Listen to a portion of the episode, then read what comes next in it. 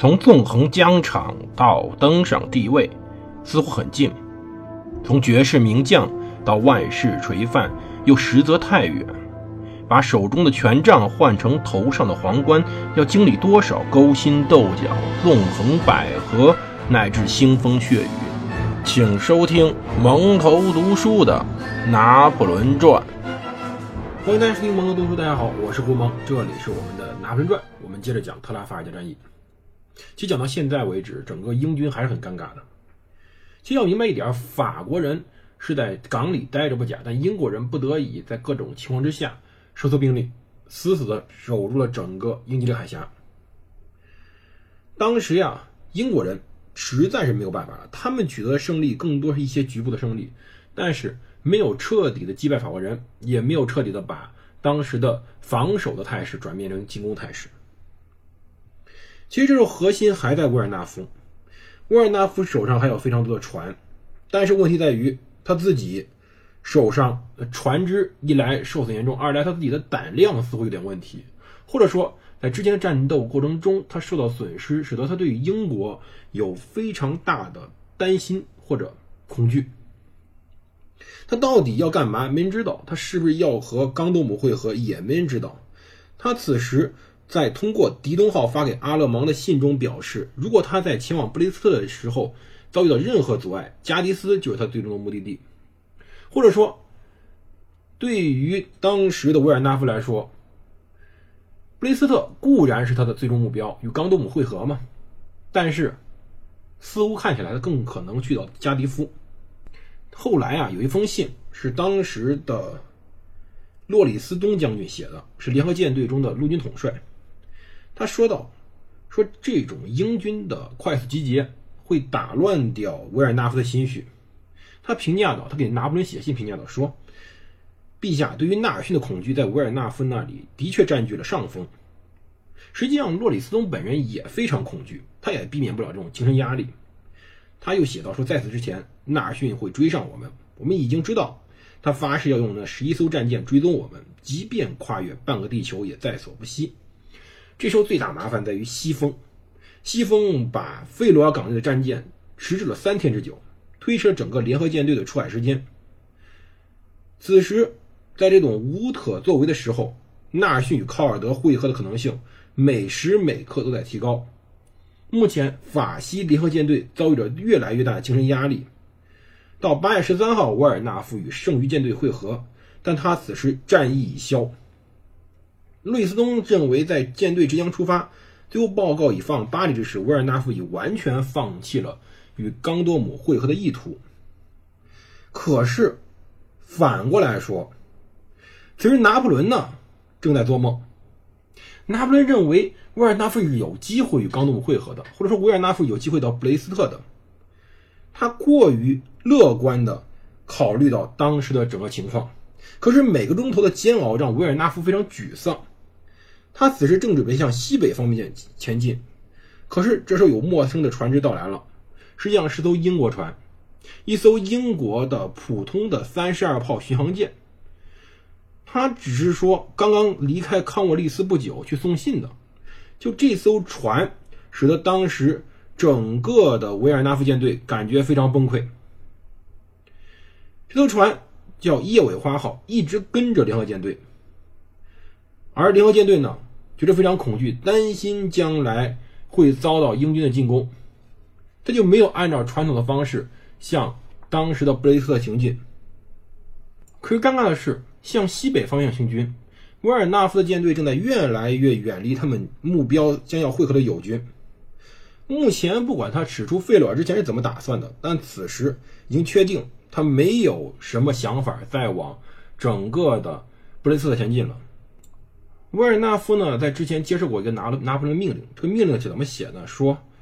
某些不可预知的可能性，使得舰队陷入到难以预料的处境，使你无法继续执行这个对世界命运有巨大的影响的计划。这个计划指的是到布雷斯特与冈多姆会合。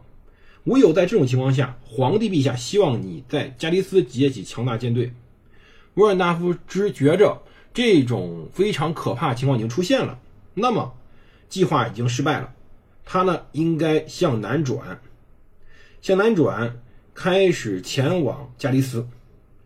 其实维尔纳夫向南转的这个情况，并没有被任何英国的巡洋舰发现。但是这时候又是很很巧的一个事儿，正准备向克林伍德告警的叶尾花号又跑到他前面去了，并且一路上广泛的传播着他南下的消息。到十五号上午，就在他抵达菲尼斯特雷之前，他遇到了威廉·帕克爵士统领统帅的亚马逊号。在驶往乌桑德之前，耶赞尔逊派亚马逊号去费洛尔外打听消息。此时，赶往克林伍德的叶尾花号在十六号遇到了著名的巡航舰欧吕阿罗斯号，他的舰长是一名非常出色指挥官，叫做亨利·布莱克伍德。他此时也是一种非常运气情况出现在这儿。这时候，这两艘巡航舰高兴了，因为实际上追踪一个联合舰队，任何一个单独的巡航舰是无法完成任务的。那么两艘巡洋舰相互合作，于是呢，叶尾花号和这么一艘欧吕阿罗斯号一起合作，一起巡航，去确定当时联合舰队的方位。如果他们发现了目标，较快的一艘紧紧跟踪敌人，较慢的一艘向准确的向主力舰队报信儿。他们还认为他们不应受制于寻找纳尔逊的命令。此时，叶尾花号已经告诉所有知识的消息给了亚马逊号。那么，他认为这个消息是很快会传回英国海军部的，他们应该紧紧的跟着联合舰队。此时正好有艘丹麦船只告诉他，西方有一支大舰队正朝向他驶来，这只可能是联合舰队。那么他的下一步行动立刻就被分析出来了。那么亨利·布莱克伍德。将军率领他的舰只留下来跟踪维尔纳夫，让叶尾花号带着消息迅速到爱尔兰去，如果可能，也要同时给康沃利斯报信。而当这两艘舰艇分手之前，考尔德呢已经接受到了康沃利斯命令，率领十八艘战列舰向南方进军。在两天中，当时奇怪的风向把他阻止在了乌桑特岛附近。现在，他决定趁着当时的东北风，横跨比斯开湾。扑向费罗尔港外，他相信阿勒芒已经和维尔纳夫会合，使得敌军的兵力接近己方两倍。然而，由于他之前所犹豫、所非常小心的行为遭到很多劫难，那么他不能退缩，他反而热切赶往费罗尔，以取得一场胜利，恢复自己的名誉。而尴尬的是，此时卡尔德正和阿勒芒对面行来。阿勒芒此时不知道什么情况，他在八月十六号在比格港外得到维尔纳夫留下的命令。维尔纳夫让阿勒芒到费罗尔与自己会合。如果大老师发现自己已出航，就应当到布列塔尼半岛南方的庞尔马尔维克去跟他会合。阿勒芒匆忙起航，可是正在此时，他的前路上正好遇到了卡尔德。当然，最后非常凑巧的是，双方在外海正好阿勒芒转向北方。并没有当面冲上考尔德的舰队。可是，此时更为危险的是加的斯港外。加的斯港外的克林克伍德刚刚遭遇了一场非常危险的事情，可以说冷汗直冒。他在二十号遇到了非常可怕的事情。他们正在港外巡航，此时他们只有三艘战列舰，可是对面是一个拥有三十六艘战列舰的联合舰队。当然。他们除了战列舰以外，还有两艘巡航舰。只是这种战斗比例，就算英国人是神仙，也是跑不了的。他们不敢战争，他们只能向海峡方向撤退。只是此时更可笑的是，当时敌军的意志已经非常消沉了。沃尔纳夫正在被位置不明的纳尔逊舰队纠缠着，他的巡航舰常常打出错误信号，不停发来。周围海域发现舰队的混乱消息，比如说最近一则是一艘瑞典商船在海峡内看到八艘军舰，还有十二艘在直布罗陀，三艘在加的斯港外。沃尔纳夫悲叹道：“如果这就是耶纳尔逊，在这里统帅着二十三艘战列舰。”由于担心此时自己的舰队遭到袭击，他唯一念头就是尽快驶入安全的港口。当时格拉维纳试图追击克林伍德，但维尔纳夫很快要求他回来。八月二十号，整支联合舰队灰溜溜的驶进了加的斯港内，但竟然放过了那三艘战列舰，同时让当时法西联合舰队非常气恼的是，克林伍德年在第二天就悄悄回来了，恢复了封锁，现身于港外。当然，这个非常可怕的决定需要极大的勇气，因为他船少嘛。可是没过两天，奥德和考尔德很快赶到了身边。此时，加迪斯港又被完整的封锁起来。要知道，巴勒姆勋爵用他们卓越的见识开始了整个布置。他们根本没有在保卫英吉利海峡和地中海中采取一个非常保守的形态，而是积极的与拿破仑进行抗争。拿破仑海军在到处调动，可是此时他竟然只有陆军可以用了。除了阿勒芒那支行军南侧的小舰队，整支海军又被困在了舰整个大西洋沿岸的海港之中。可以说，英国当时危机结束了。那么，英国紧接着干的事儿就是整个改变战争形势，他们要再次掌握主动权，或者说要求开始从守势回归攻势，由英国发动进攻，让法国被迫防御。这是小皮特在上任之初都要谋划的事情。此时，他们正在这样做。拿破仑总是在乐观着，他总是以为维尔纳夫有机会到布雷斯特，并向冈多姆写了封信。他上面写道：“让他立即禁止维尔纳夫驶入港口装载物资。冈多姆应该在维尔纳夫打出信号后立即出海，整支舰队应该在他指挥之下驶向英吉利海峡。与此同时，他还让德克雷呢通知当时的维尔纳夫，如果他真的去了加的斯，应该立刻装上可供两个月的物资，尽快的回向北方，不能有任何延迟。当然，我们前面讲了，港口被封锁了。”这种事儿是没有任何希望的。拿破仑发现，此时小皮特已经开始进行整个的布置了。同时，他得到一个消息，这个消息是克雷格，就英国远征舰队那个陆军将军，他的六千名士兵已经抵达马耳他，并且和那不勒斯和科夫岛两位俄国将领保持密切联系。尽管这支兵力相当少，但是有时候这种远征军所发表的作用，并不是真正能够以人数来衡量的。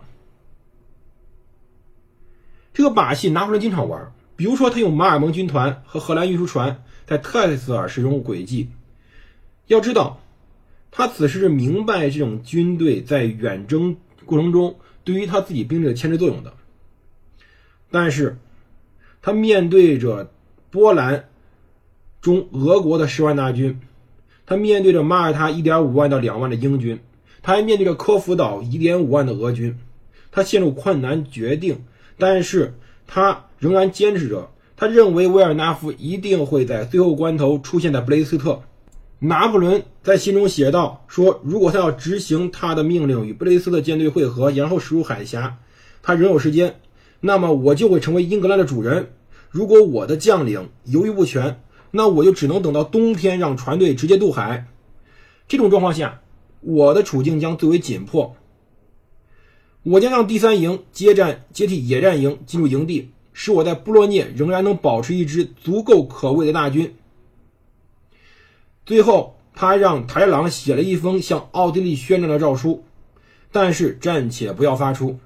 拿破仑想把它藏在最后一刻，以获得领先敌人两周的时间，但是他的美好愿望得到了德克雷的强烈抗议。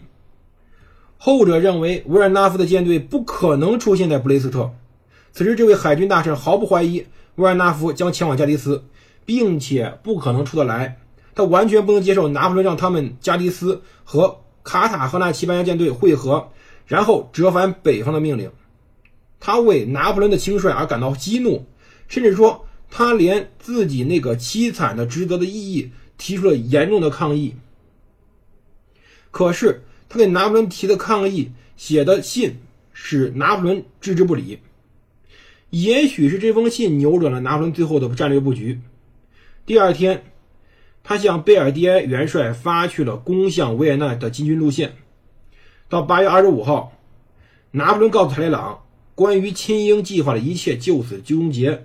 当然，他没有把失败的罪过归结给维尔纳夫，他坦诚地承认了自己在军事和政治方面的误判，他说他没有料到奥地利人如此顽固。不过我在一生中常常犯下错误，但是我不会感到羞愧。